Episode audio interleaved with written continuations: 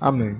Irmãos, vamos nesse momento para o momento da palavra de Deus, da exposição da palavra de Deus.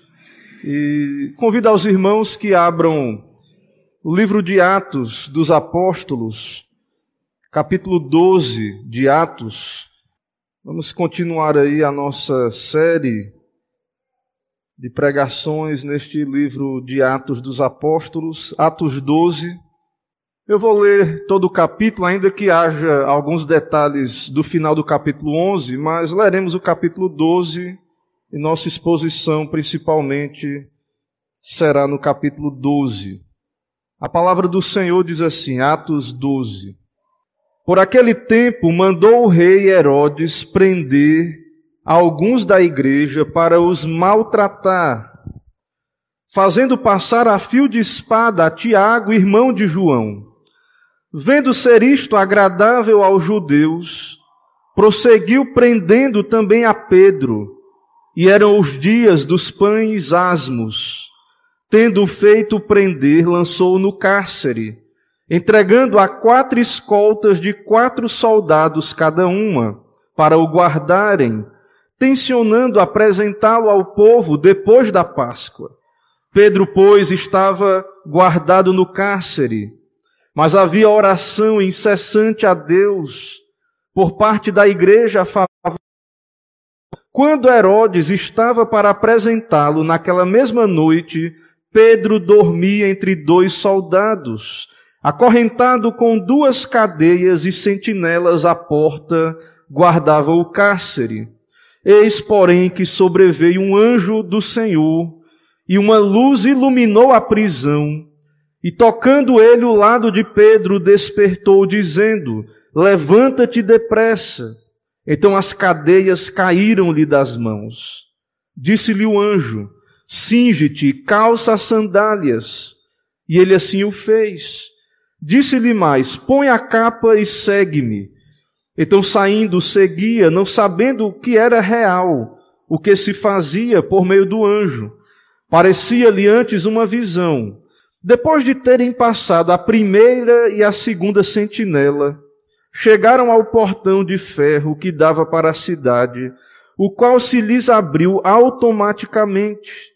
E saindo, enveredaram por uma rua, e logo adiante o anjo se apartou dele. Então Pedro, caindo em si, disse: Agora sei verdadeiramente que o Senhor enviou o seu anjo e me livrou da mão de Herodes e de toda a expectativa do povo judaico. Considerando ele a sua situação, resolveu ir à casa de Maria, mãe de João, cognominado Marcos, onde muitas pessoas estavam congregadas e oravam. Quando ele bateu ao postigo do portão, veio uma criada chamada Rod ver quem era. Reconhecendo a voz de Pedro, tão alegre ficou que nem o fez entrar, mas voltou correndo para anunciar que Pedro estava junto do portão. Eles lhe disseram: Estás louca? Ela, porém, persistia em afirmar que assim era. Então disseram: É o seu anjo. Entretanto, Pedro continuava batendo. Então eles abriram, viram-no e ficaram atônitos. Ele, porém, fazendo-lhe sinal com a mão para que se calassem, contou-lhes como o Senhor o tirara da prisão e acrescentou: anunciar isto a Tiago e aos irmãos. E saindo, retirou-se para outro lugar. Sendo já dia, houve não pouco alvoroço entre os soldados sobre o que teria acontecido a Pedro. Herodes, tendo procurado e não o achando, submetendo as sentinelas a inquérito, ordenou que fossem justiçadas e descendo da Judéia para Cesareia, Herodes passou ali algum tempo. Ora, havia séria divergência entre Herodes e os habitantes de Tiro e de Sidom. Porém, estes de comum acordo se apresentaram a ele, e depois de alcançar o, o favor de Blasto, camarista do rei, pediram reconciliação, porque a sua terra se abastecia do país do rei. Em dia designado, Herodes vestido de trajo real, assentado no trono, dirigiu-se-lhes a palavra, e o povo clamava: É voz de um Deus e não de homem. No mesmo instante, um anjo do Senhor o feriu, por ele não haver dado glória a Deus, e comido de vermes expirou. Entretanto, a palavra do Senhor crescia e se multiplicava. Barnabé e Saulo, cumprida a sua missão, voltaram de Jerusalém, levando também consigo a João, apelidado Marcos. Vamos orar, irmãos. Senhor nosso Deus, santo, bendito, exaltado, eis-nos aqui, ó Pai, na tua presença santa, neste santo dia, diante da tua palavra lida. Cremos, ó Deus, que o Senhor fala hoje pela tua palavra, pela iluminação. O Senhor usa a instrumentalidade da tua palavra. E o Senhor escolheu este método por excelência, a pregação. Por isso pedimos a tua bênção neste dia sobre o teu povo. Por isso, ó Pai, pedimos a tua bênção para este momento. Fala aos nossos corações, nos ilumina também, ó Deus, que o Senhor se agrade em abençoar aqueles que acompanham remotamente pela internet. Ó Deus, também fala aos seus corações, corações de todos aqueles a quem esta palavra do Senhor chegar. Mas especialmente, ó Pai, agracia aqueles que o Senhor trouxe aqui, a cada um de nós. Aplique esta palavra poderosamente às nossas vidas Transforma, ó Deus, os nossos corações e nos abençoa, Pai, para que possamos viver de modo digno deste Evangelho. Assim oramos, assim pedimos essas bênçãos, em nome de Jesus Cristo. Amém. Meus irmãos, nesse capítulo 12, nós temos um retorno aos eventos que aconteceram após a perseguição iniciada com a morte de Estevão. O trabalho missionário da igreja continua avançando. E no capítulo 11, nós vamos ver aí, no capítulo 11, que esta palavra continuava, a igreja continuava avançando. A pregação do evangelho. Vejam aí no verso 19 do capítulo 11. Então os que foram dispersos por causa da tribulação que sobreveio a Estevão se espalharam até a Fenícia, Chipre, Antioquia. Mas eles não anunciavam essa palavra aos gentios, mas o texto diz: não anunciando a ninguém a palavra, senão somente aos judeus. Mas alguns que eram de Chipre e Cirene foram até Antioquia. Falavam também aos gregos, anunciando o evangelho de Jesus. E esta pregação aos gregos ali alcança grande sucesso da parte de Deus. O Senhor abençoa grandemente esta pregação. A mão do Senhor estava com eles. Muitos crendo se converteram ao, ao Senhor. Uma obra grandiosa. Isto chega aos ouvidos daqueles que estão em Jerusalém. E eles enviam ali uma delegação, eles enviam ali Barnabé para visitar aqueles irmãos que, vendo a graça do Senhor ali, se maravilhou. E nós vamos ver mais à frente, depois ele, ele vai buscar alguém, e veja a humildade deste homem Barnabé. Ele vai ali, ele é um homem de Deus, ele é um homem abençoado. Mas ele reconhece que havia um tal homem chamado Paulo, que antes era Saulo, que estava sendo grandemente usado na pregação entre os gentios. E o texto vai nos dizer ainda no capítulo no capítulo 11, no final aí do capítulo 11, o texto vai dizer que este homem Barnabé, verso 24, era homem bom, cheio do Espírito Santo e de fé. Verso 24. E muita gente se uniu ao Senhor. Mas Barnabé era um homem muito humilde. Porque dificilmente um, um pastor ou alguém que está sendo bem sucedido no campo vai procurar outro pastor que é mais talentoso do que ele para ser um auxiliar. E nós vemos aí que no verso 25 do capítulo 11, que Barnabé foi buscar Paulo, ele foi para Tarso. Havia notícia da conversão de, de Saulo e que ele estava pregando, que pessoas estavam se convertendo ao Evangelho. Então veja que Barnabé vai à procura de, de Paulo. Tendo encontrado, levou para Antioquia e eles começaram a pregar a palavra ali. E naquele lugar, os discípulos em Antioquia, os discípulos foram chamados, primeiramente ali, de cristãos. Então, veja que a tarefa evangelística continua se espalhando, e esta cidade de Antioquia, ali na Síria, ali em cima na Síria, essa cidade é a capital da Síria, Antioquia, ali ao norte de Israel. Essa cidade é a cidade de Lucas, o médico amado, e esta cidade é importantíssima no Império Romano, é a terceira cidade do Império. Uma cidade próspera, uma cidade que fica atrás apenas de Roma e de Alexandria. E Deus vai usar essa igreja gentia, essa igreja de Cristo, onde havia muitos gentios ali, esta igreja do Senhor, Deus vai usar Antioquia da Síria como uma base para as missões ali, como uma base de envio posterior até mesmo de Paulo em suas viagens missionárias. Era uma cidade também cheia de pecados, depravada, mas haviam ali sinagogas judaicas, a, a, lei de Deus era pregada ali, haviam tementes a Deus ali, e Deus alcançou vidas ali. Muitas conversões. Verso 21 do capítulo 11. Muitos crendo se converteram ao Senhor. Uma conversão, algo tão maravilhoso que estava acontecendo ali, que essa notícia, no verso 22 e 23, diz aí do capítulo 11, que esta notícia chegou a Jerusalém, a igreja de Jerusalém. E eles enviaram Barnabé ali. E quando ele chegou ali, ele se alegrou. Ele viu que aquela obra era de Deus. E ele exortou aquela igreja a perseverar servindo ao Senhor. Então, Antioquia é uma cidade estratégica para o evangelho. Deus, Deus, Deus fez bem sucedido.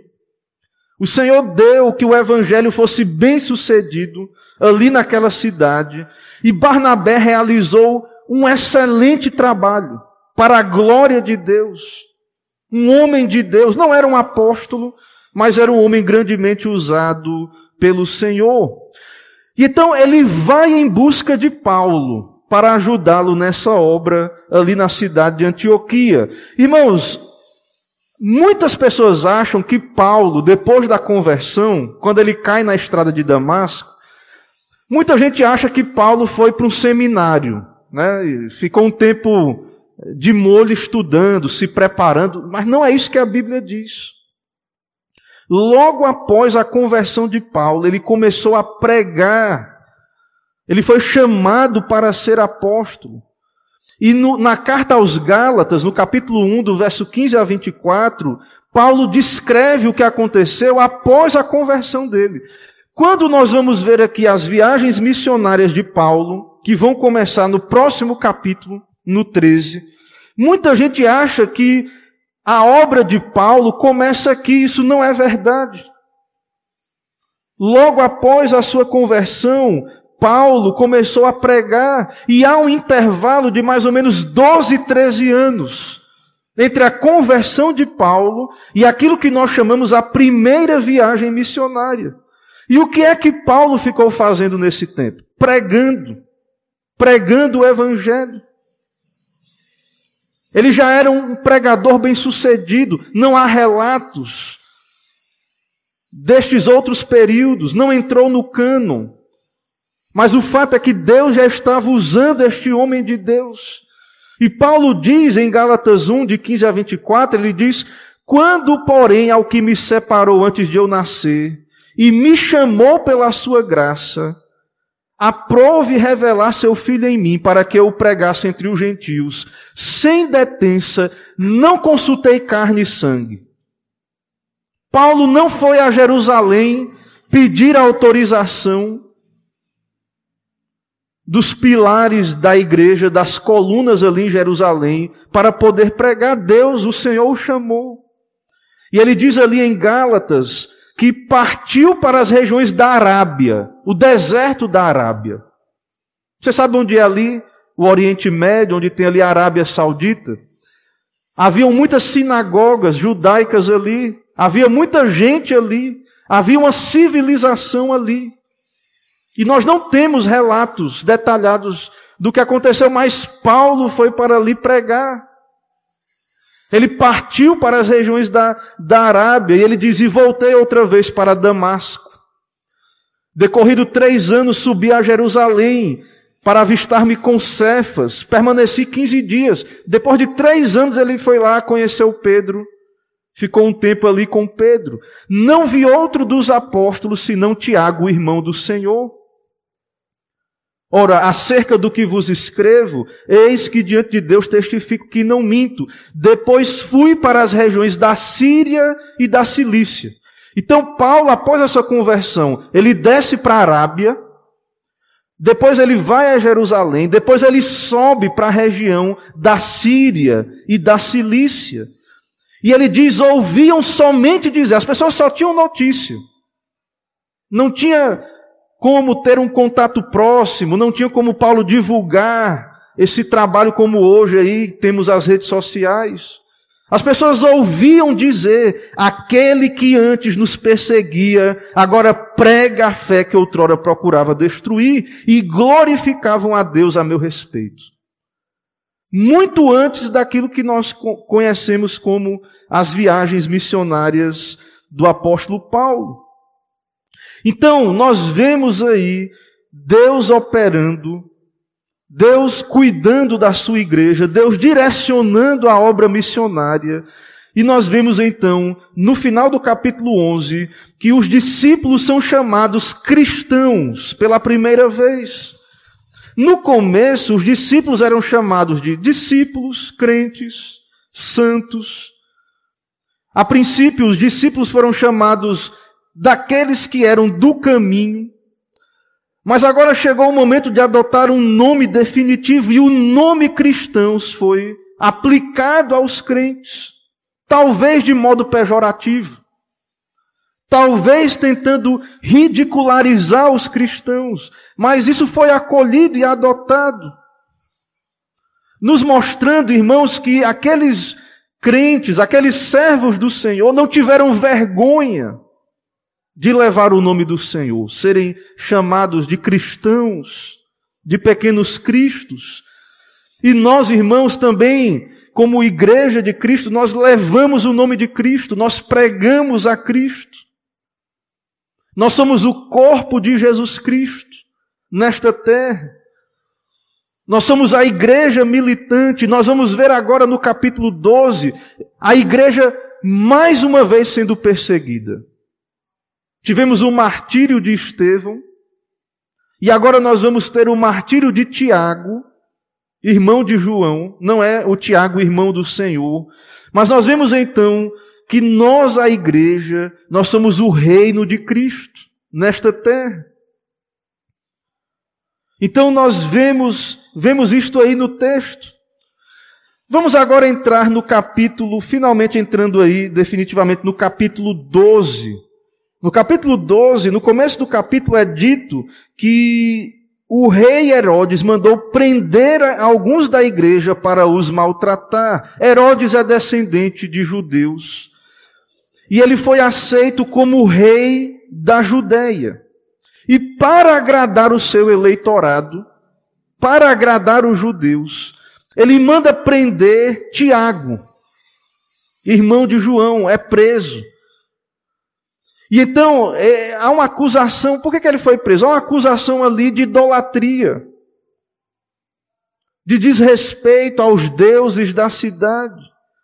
E a pena para isso era apedrejamento, no caso de idolatria. E se houvesse uma sedição da cidade, era a espada.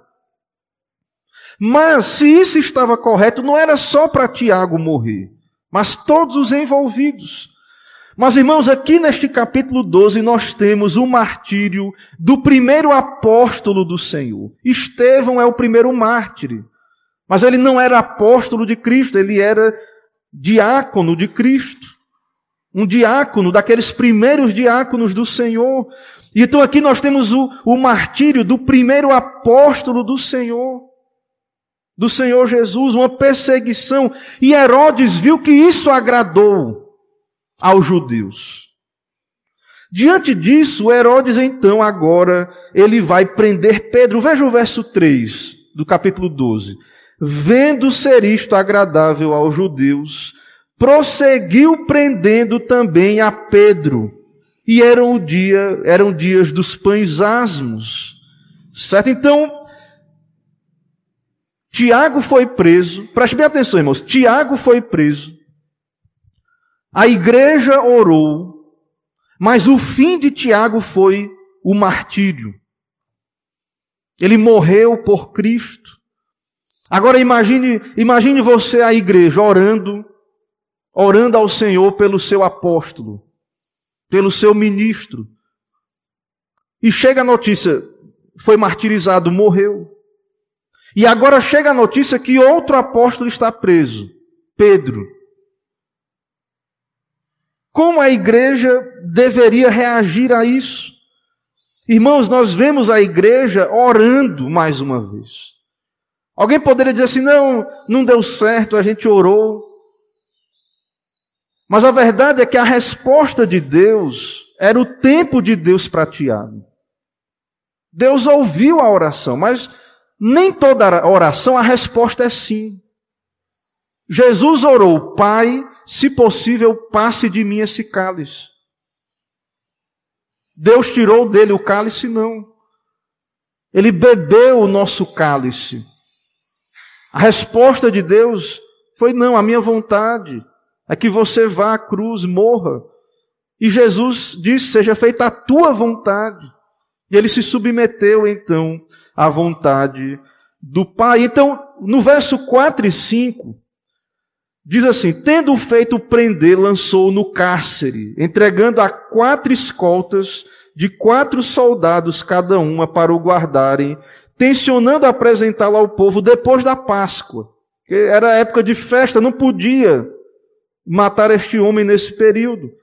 Pedro, verso 5, pois estava guardado no cárcere, mas havia oração incessante a Deus por parte da igreja, a favor dele. Irmãos, Pedro estava numa prisão de segurança máxima. Quatro escoltas de soldados. O que era isso, quatro escoltas? Sinal de que sempre tinha soldado ali eh, de plantão. Ele estava preso a estes soldados. O texto vai dizer, no verso 6, veja aí, veja que não era uma prisão qualquer, era uma prisão de segurança máxima. Veja no verso 6. Quando Herodes estava para apresentá-lo naquela mesma noite, Pedro dormia entre dois soldados, acorrentado com duas cadeias e sentinelas à porta. Como é que era essa escolta? Pedro estava dormindo. Veja a fé desse homem, né? Um homem crente, confiando no Senhor, dormindo. Veja a preocupação dele, estava dormindo. Ficava dois soldados, ele ficava amarrado a dois soldados e dois na porta. Era uma prisão de segurança máxima. Humanamente, irmãos, impossível de escapar, o homem estava morto. Não, não havia escapatória. E o que é que a igreja estava fazendo? Orando. Em fervente oração. Crendo que Deus tinha poder para libertar, para salvar. E com o agravante que eles já haviam orado por Tiago e Tiago havia sido morto. Mas mesmo assim a igreja estava orando. No verso 6 diz, né, o verso 5, mas havia oração incessante a Deus por parte da igreja, em nome, né, pedindo a favor de Pedro. Que confiança, irmãos, no Senhor. Que confiança de que Deus se agrada em usar a oração. Como nós somos incrédulos, né? Como a gente vê as dificuldades e, e vê aí a sociedade, a criminalidade, né? a corrupção do país. E nós duvidamos que Deus possa intervir, trazer dias melhores. Às vezes você diz, não, pastor, mas eu já orei. E as coisas parecem só piorar, a violência, a, a política parece piorar cada vez mais. Já orei. Meu irmão, não, não, não desista, não caia na incredulidade. Cumpra o seu papel de igreja de Cristo. Persevere na oração. Creia que Deus ele se agrada em governar este mundo, ele usa a oração para o cumprimento dos seus propósitos. Mas tem resposta que é não. Nós temos que aceitar, irmãos, que Deus vai responder algumas orações com não. Nós vamos pedir, Senhor, livra-nos. Livra-nos aí do, do coronavírus. Mas pode ser que você pegue o coronavírus. É, nos dá bons políticos. Mas pode ser que não seja o tempo de Deus para isso. E Ele nos dê maus políticos.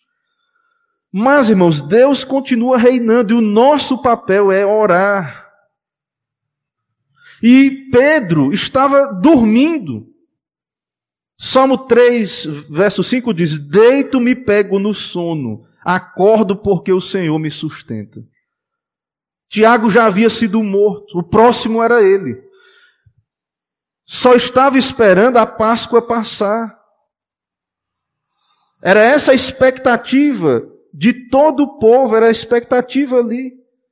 Mas o texto vai dizer no verso 7. Eis, porém, que sobreveio um anjo do Senhor, e uma luz iluminou a prisão, e tocando ele o lado de Pedro, despertou, dizendo: Levanta-te depressa. Então as cadeias caíram-lhe das mãos. É como aquela criança que o pai e a mãe acorda de manhã, né, para ir para a escola. Acorda grog, né? Levanta, rapaz. Preste atenção. Ele não sabia se estava dormindo, se estava acordado. O anjo acordou, o despertou, levanta depressa. As cadeias caíram-lhe das mãos. No verso 8 diz: Cinge-te, calça as sandálias. Pedro não sabe nem o que estava acontecendo. Veste a tua roupa, Pedro. Calça a sandália. Cinge.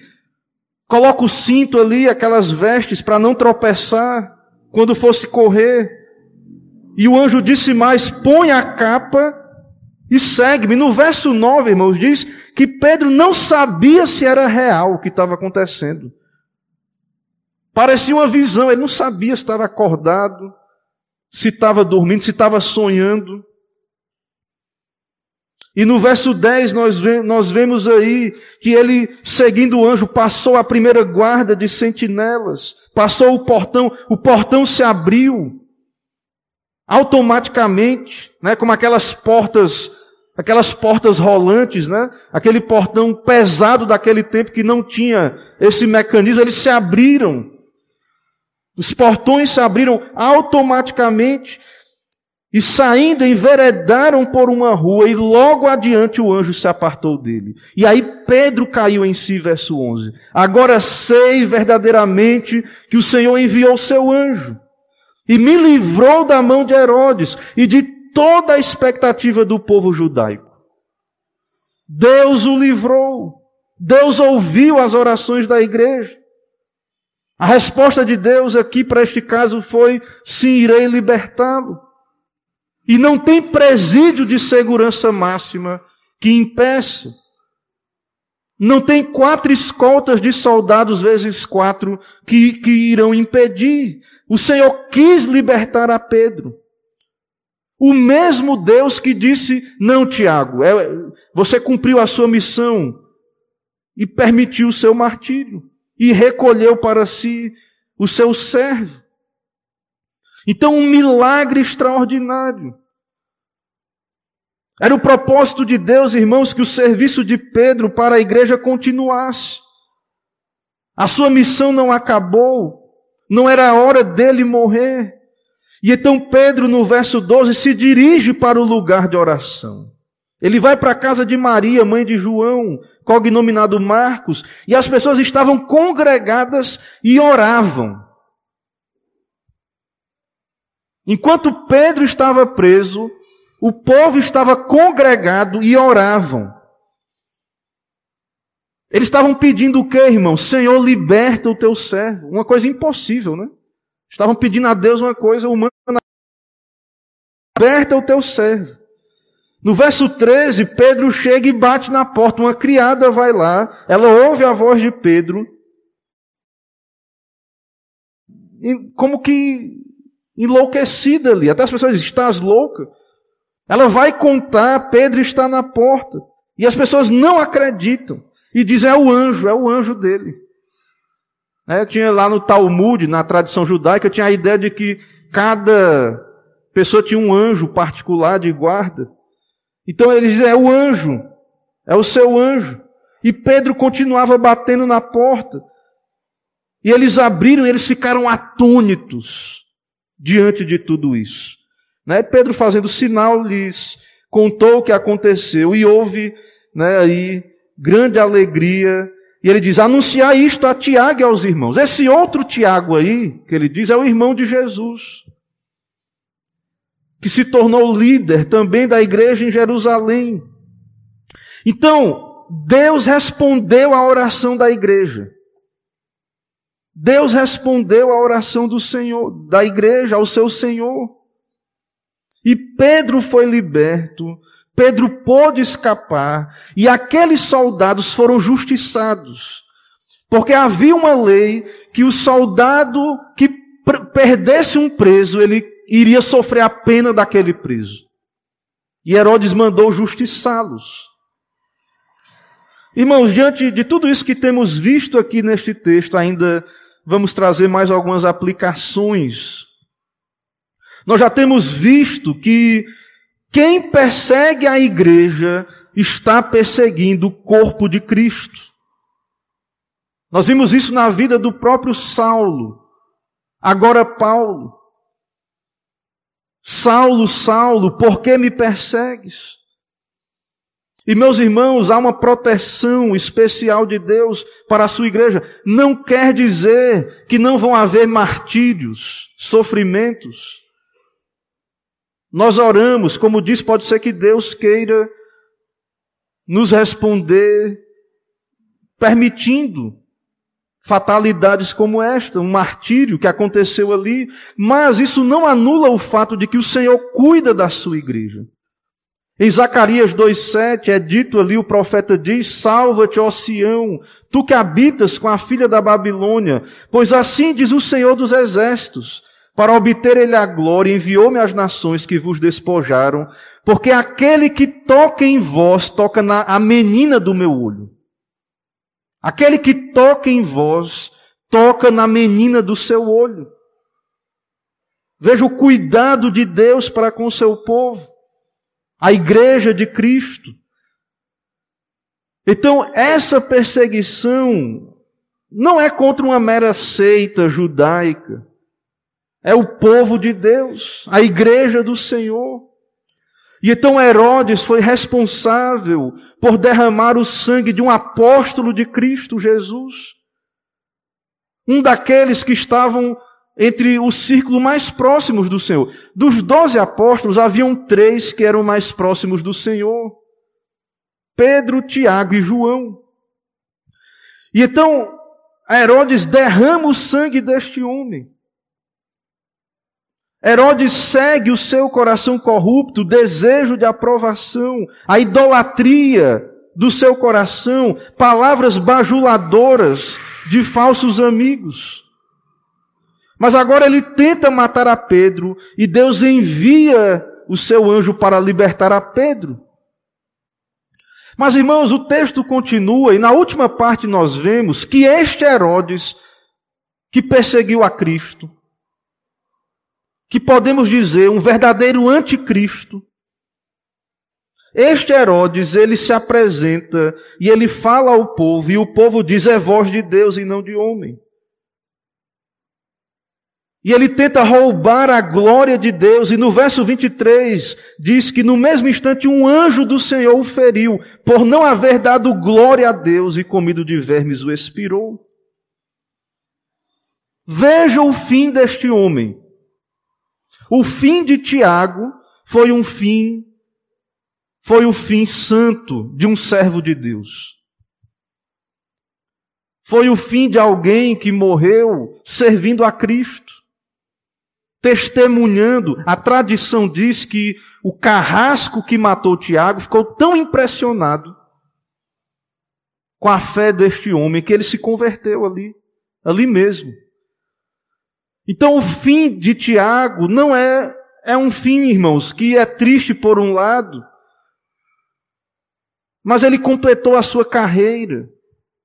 Foi o propósito de Deus, ele morreu pela causa de Cristo. Mas agora veja o fim de Herodes. Punido por Deus, sofrendo a ira de Deus, o castigo. Um rebelde, um anticristo, querendo ser considerado Deus pelo seu auditório. E no verso 24 diz: Entretanto, a palavra do Senhor crescia e se multiplicava, ou seja, os inimigos de Cristo e da igreja não prevalecerão. Este foi um fim terrível para um perseguidor da igreja, para um perseguidor de Cristo. E então nós vemos que a palavra de Deus se multiplicava.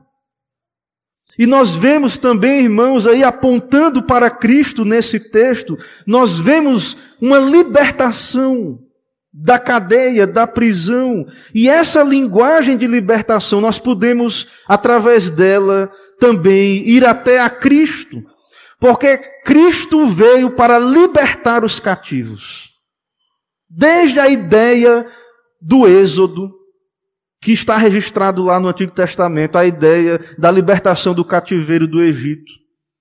Há vários textos messiânicos que apontam para Jesus, que nos mostram que a mensagem do Evangelho é uma mensagem de libertação dos cativos. Isaías 42, 7 diz: Eu, Senhor, te chamei em justiça, e te tomarei pela mão e te guardarei, e te darei por aliança do povo e luz para os gentios, para abrir os olhos dos cegos, para tirar da prisão os presos, e do cárceres, e do cárcere os que jazem em trevas. O evangelho de Cristo, irmãos, é um evangelho que abre olhos de cegos, que tira as pessoas da prisão do pecado, da escravidão de Satanás do cárcere das trevas, essa é a obra do Messias. Jesus veio para isso. Em Isaías 61, falando desta unção do Messias, o profeta diz: O Espírito do Senhor Deus está sobre mim, porque o Senhor me ungiu para pregar boas novas aos mansos Enviou-me a restaurar os contritos de coração e proclamar liberdade aos cativos e abertura de prisão aos presos. Apregoar o ano aceitável do Senhor e o dia da vingança do nosso Deus. Então Cristo veio para salvar, para libertar, para nos resgatar do pecado, da prisão, apregoar o ano aceitável do Senhor. Então, irmãos, nós vemos aí uma ilustração muito clara do que Deus faz com o pecador na vida de Pedro, nesta libertação. Para os homens é impossível a salvação. Não é só impossível para o rico entrar no reino dos céus. É mais fácil passar um camelo no fundo de uma agulha do que entrar um rico no reino dos céus. O Senhor diz: não, todo pecador se não nascer de novo, não entrará no reino. Mas Cristo veio para salvar os pecadores, libertar os cativos. E isso é maravilhoso, irmãos. Nós somos libertos desta prisão, desta condição de morte, destinados à morte eterna. O Senhor veio, morreu na cruz, envia o seu Espírito para nos salvar, para nos converter dos nossos pecados. Então, o Senhor é soberano, a salvação é do Senhor. Não, não sei onde, em que momento da vida você está, especialmente se há alguém não convertido, que está ouvindo ou vai ouvir esta palavra, saiba de uma coisa: Deus tem todo o poder, Cristo tem todo o poder para lhe libertar desta condição para abrir as portas do cárcere. Vá a ele enquanto é tempo. Busque-o enquanto se pode achar. E nós vemos também, irmãos, que a oração perseverante não é um exercício espiritual em vão. Muita gente já desistiu, desistiu da reunião de oração. As pessoas, elas têm incredulidade, né? elas, elas acham enfadonho orar. Há um dever de oração particular em família e público. A igreja deve orar.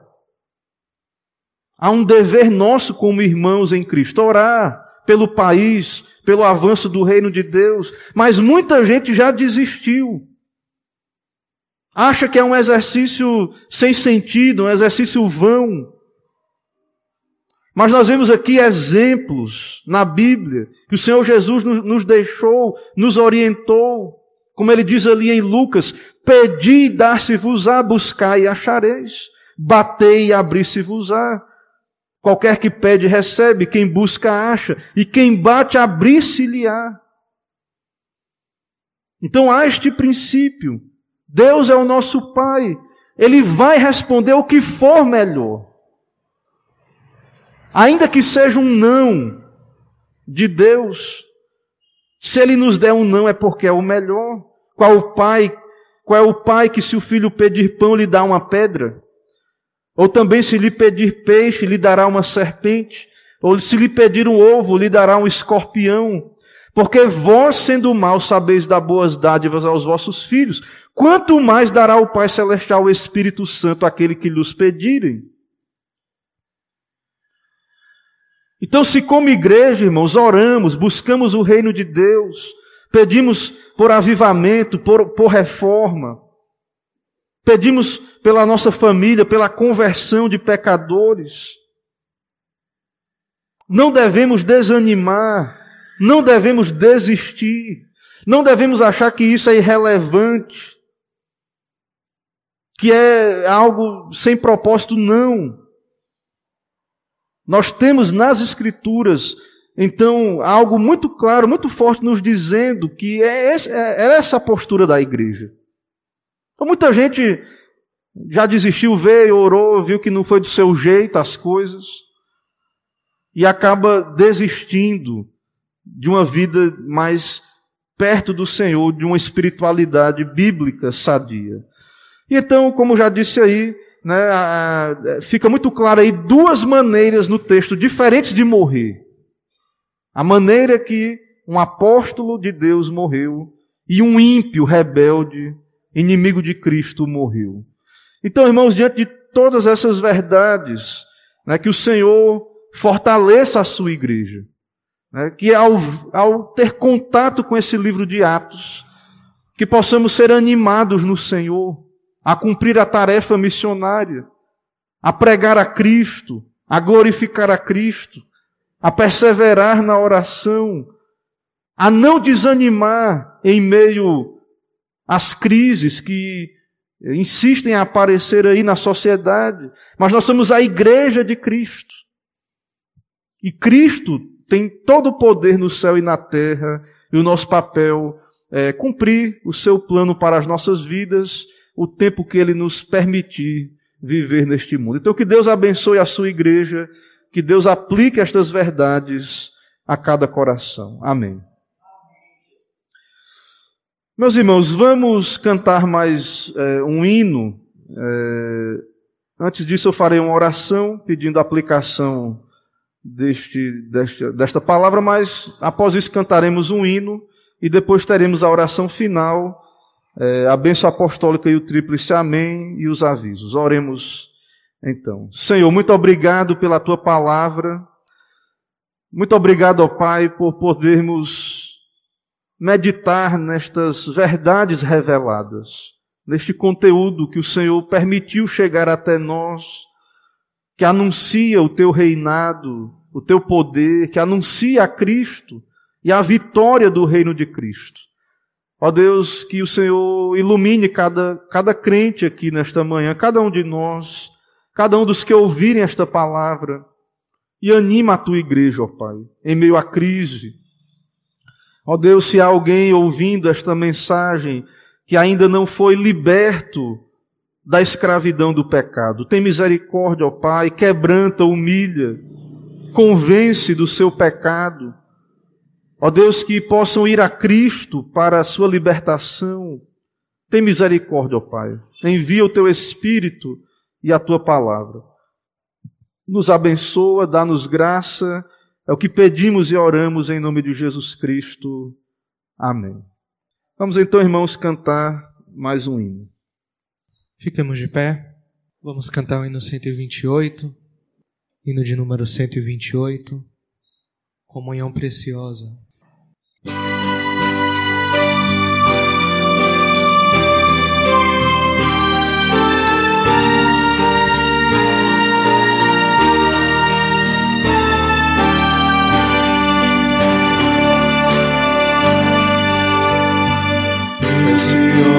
Horas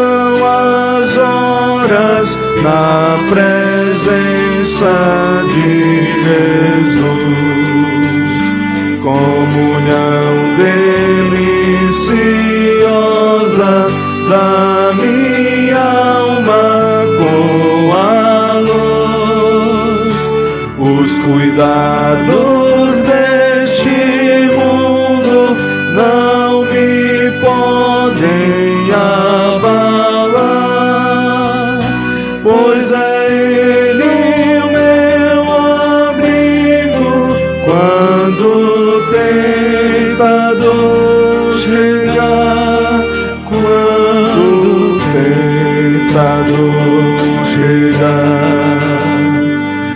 ao sentir-me rodeado de cuidados terreais, irritado e abatido, ou em dúvidas fatais, a Jesus eu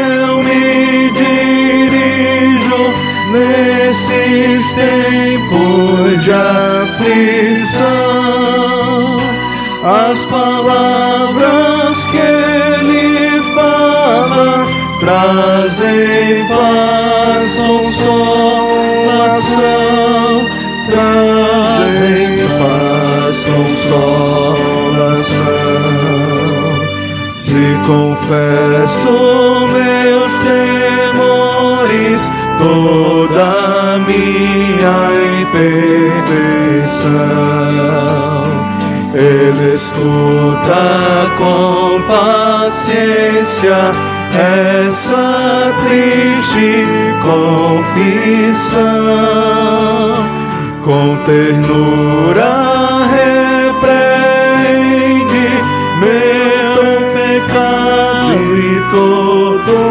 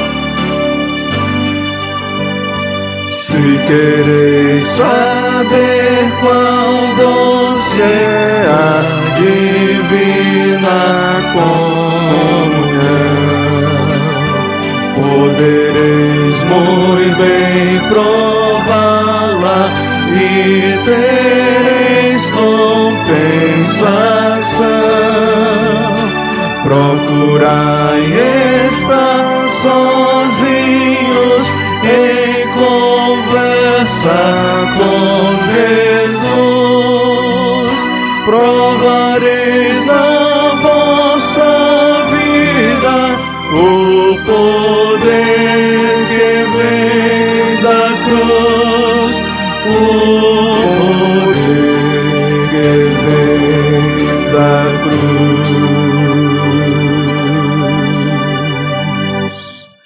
Irmãos, ainda em pé, vamos fazer a oração final.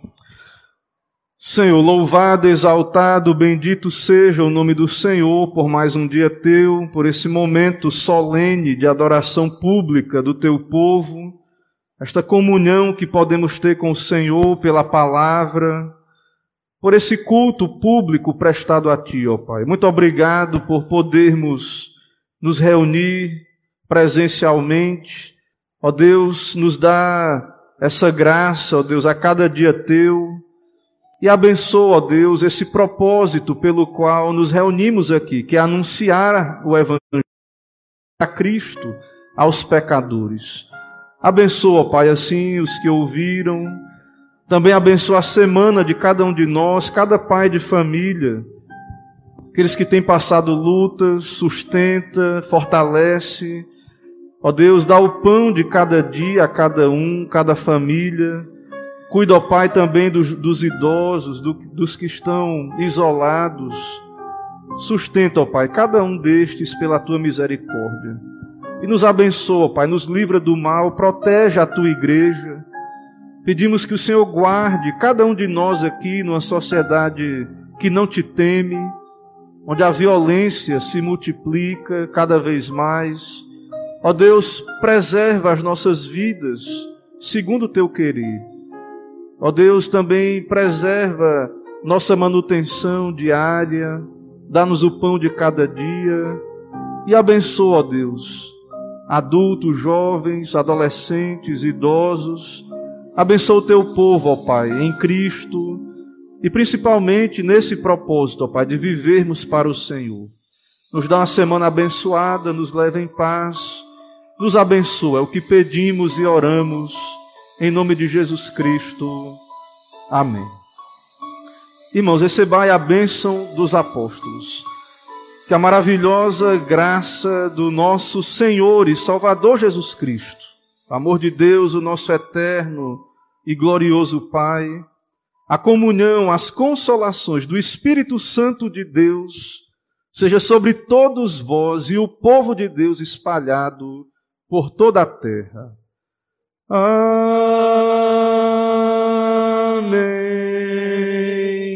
Amém. Amém.